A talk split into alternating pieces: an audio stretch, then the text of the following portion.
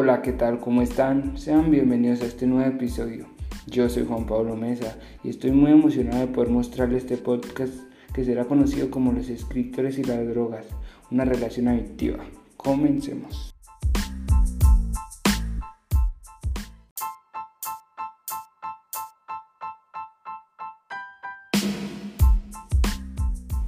La relación de los escritores con la droga no es algo nuevo ni menos reciente. De hecho, si fijamos esta relación desde los inicios de la farmacología moderna, no falta el escritor que no haya tenido relación con alguna droga y se haya hecho incluso adicto. Este consumo va desde lo recreativo hasta lo religioso, pasando por lo medicinal. Esta relación parece haberse intensificado con el desarrollo de la farmacología como industria esto es a partir del siglo XX, aunque desde antes se pueden pesquisar algunas excepciones.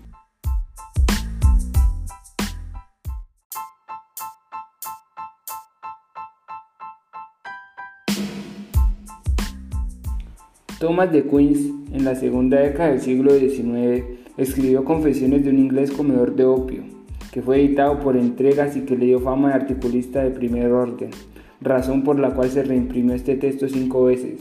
Según Andrés Barba, el prólogo de Bosquejos de Infancia y Adolescencia para muchos es un libro mayor de The Queens, a pesar de que su adición al opio la había dejado tras tantos años en un estado deplorable. Aplicó sus últimas fuerzas no solo a ordenar cronológicamente todos los artículos que tenían que ver con lo que habían denominado sus bosquejos autobiográficos, sino también a corregir las piezas que el apresuramiento o las entregas bajo fecha le habían hecho escribir más descuidadamente. Pero no solo esto estaba ordenando los textos que incluía estos bosquejos, sino los de sus obras completas, las que debían comenzar por su autobiografía, que estaban compuestas por textos que había escrito entre 1834 y 1845 y entre 1851 y 1852.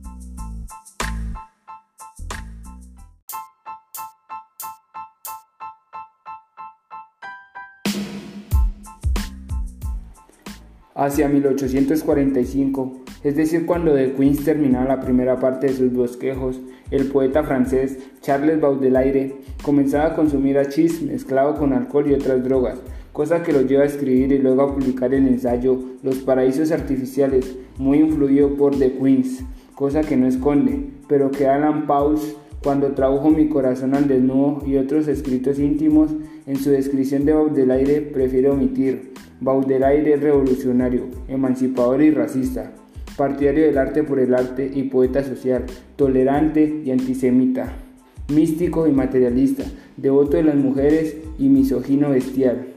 Esto pese a que en ese libro hay menciones, los entornos, las atmósferas de las que todo relato debe estar impregnado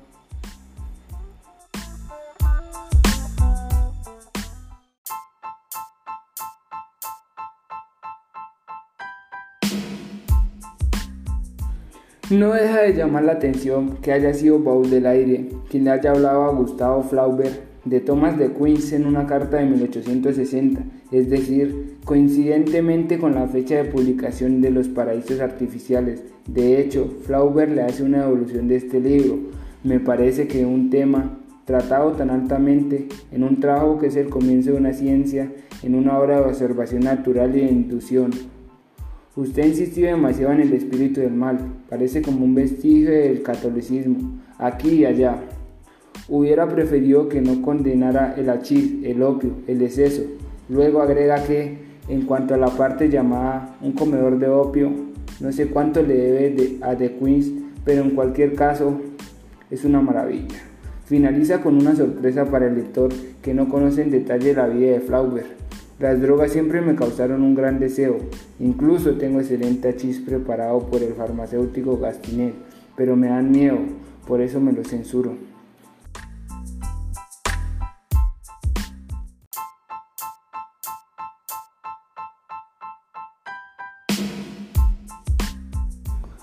Otro escritor francés que consumió drogas, pero para mejorar su salud, cosa que paradójicamente solo parece haberla empeorado, fue Marcel Proust padecía insomnio y de asma, para lo cual recurrió a un somnífero que provocaba insomnio y también a la marihuana.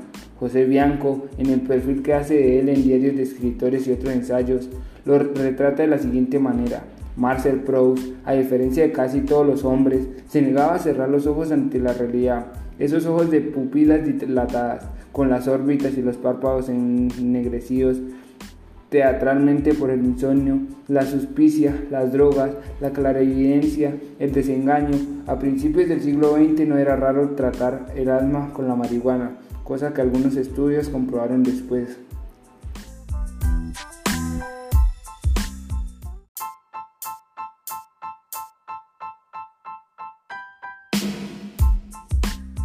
En este siglo la relación entre la droga y los escritores se intensificó. Quizá una de las tradiciones más intensas fue la norteamericana y entre ellas la Bernie, cuya búsqueda literaria fue quizá consustancial al consumo de drogas. Jack Kerouac y Allen Ginsberg son ejemplos de ello. Sin embargo, en 1953, cuando William Burroughs trataba de publicar Junkie, su primer libro donde relataba su adicción a las drogas, en especial a la heroína, y Gisbert le pidió ayuda a Kerouac para poner su nombre con la siguiente publicidad. John Kerouac y Clayton Holmes, expertos en la generación Beat, y Holmes, además en su reciente polémica en Time Magazine, dicen que para ellos, quien se oculta tras el seudónimo de William Leaf es una de las figuras clave de la anticha generación. El autor de En el Camino respondió en una carta formal e incluso fría. No quiero que mi nombre auténtico se utilice asociado a la drogadicción cuando se oculta el nombre verdadero del autor para librarlo a él, pero no a mí de la intervención de la justicia. En efecto, este primer libro fue firmado con este seudónimo, lo que le hizo gracias a Kerouac y eso que en un tiempo antes había estado en el Estado de México y le había prestado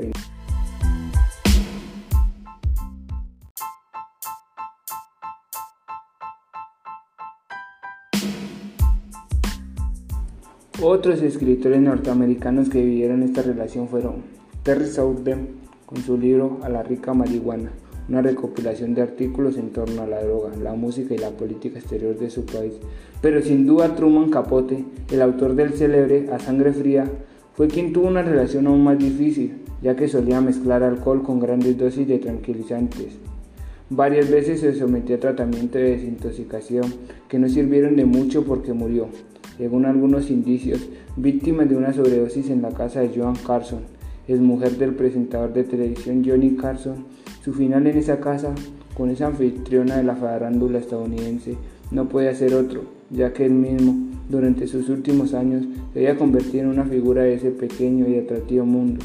Sus espléndidos retratos de Marlon Brando, Elizabeth Taylor, Marilyn Monroe quedaron plasmados en un breve libro que ha servido como base a los denominados perfiles vinculados al ejercicio del nuevo periodismo o a la crónica.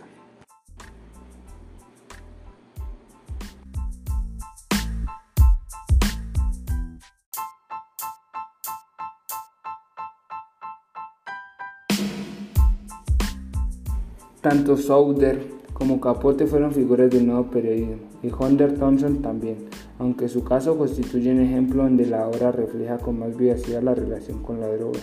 En su célebre novela Pánico y Locura en Las Vegas, conocida por su adaptación al cine con las actuaciones de Johnny Depp y Benicio del Toro, las alusiones a las drogas y a vivir drogados de los personajes son muchas y muy divertidas.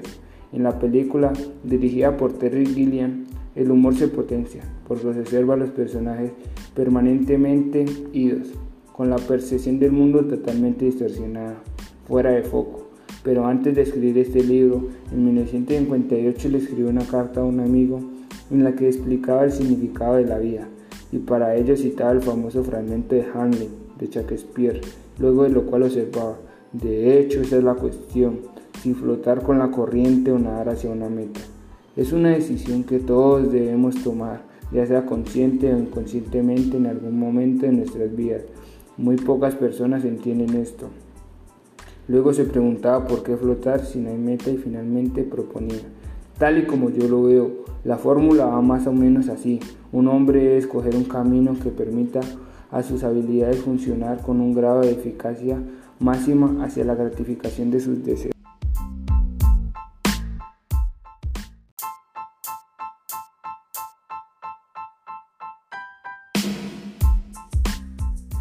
Por último, nada más y nada menos Borges también tenía que estar. En el Borges de Bioy se cuenta que tomaba tranquilizantes y que en la noche ya se iba quedando dormido mientras Bioy le leía un par de frases de un libro cualquiera. Un año más tarde, en 1964, mientras estaba con un grupo de amigos en Mar del Plata, Bioy cuenta que si bien estaba con menos ánimo que la semana anterior, la ruleta parecía citarlo. Dice Borges a través de Bioy, no quiero cedrón, ni sedativo alguno. Voy a la ruleta, necesito un excitante para no dormirme. Por otra parte, en el libro Borges sobre la escritura, Conversaciones en el taller literario, compilado por Félix Della Paolera y Esder Cross, admite haber probado la marihuana y haber fracasado. Y cocaína también, dos veces. Y también fracasé, no sentí nada, entonces volví a las pastillas de menta.